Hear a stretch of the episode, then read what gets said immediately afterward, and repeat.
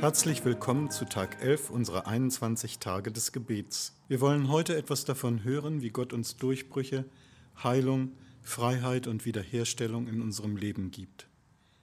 In Jesaja 54, Vers 17 lesen wir: Keiner Waffe, die gegen dich bereitet wird, soll es gelingen, und jede Zunge, die sich zum Rechtsstreit gegen dich erhebt, sollst du schuldig sprechen. Das ist das Erbteil der Knechte des Herrn und ihre Gerechtigkeit kommt von mir, spricht der Herr. Diese Verheißung an das Volk Israel ist das Finale einer Prophetie, die Jesaja in den vorhergehenden Kapiteln beschreibt, und es geht hier um die Wiederherstellung der Würde Israels und der Unantastbarkeit des Volkes. Der Grundstock dieser Verheißung ist die Prophezeiung über den Messias, der uns in Kapitel 53 als der Knecht Gottes beschrieben wird. Gemeint ist damit Jesus, dessen Leben und Sterben in diesem Kapitel in Hinsicht auf das Wie und das Warum geschildert wird. Jesus ist der Durchbruch, den Gott nicht nur für Israel, sondern auch für uns gegeben hat, weil er die Sünde der ganzen Welt auf sich genommen hat, die uns Menschen von Gott trennt.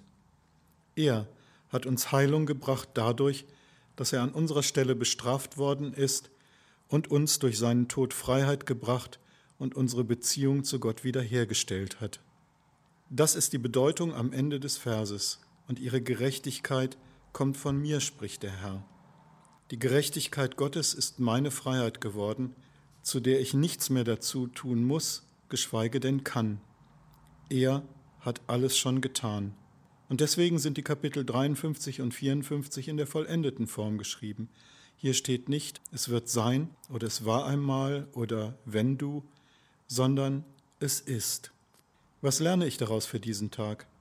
Ich darf Gott dafür danken, dass er die Dinge, die ich erbitte, schon gemacht und getan hat. Er hat den Plan, er weiß, was ist und er hat es gut gemacht. Ich darf Gott dafür danken, dass ich mir keine Sorgen machen brauche, weil er zu seinen Verheißungen steht. Gott will eine tiefe Beziehung zu mir haben und er sehnt sich danach. Dafür gibt Gott sich in Jesus selber hin, damit er Gemeinschaft mit mir haben kann. Sich Zeit für Gebet nehmen bedeutet also nicht etwas aus Zwang zu tun, sondern weil ich der liebevollen Einladung Gottes folgen will, mit ihm Gemeinschaft zu haben. Und ich wünsche uns, dass wir uns heute die Zeit für ein intensives Date mit Gott nehmen. Er wartet auf uns. Eine gute Gelegenheit dazu ist heute unser Gebetsabend um 19.30 Uhr in unseren Büroräumen in der Meinecke Straße 52b, zu dem ich euch herzlich schon ab 19 Uhr einladen möchte.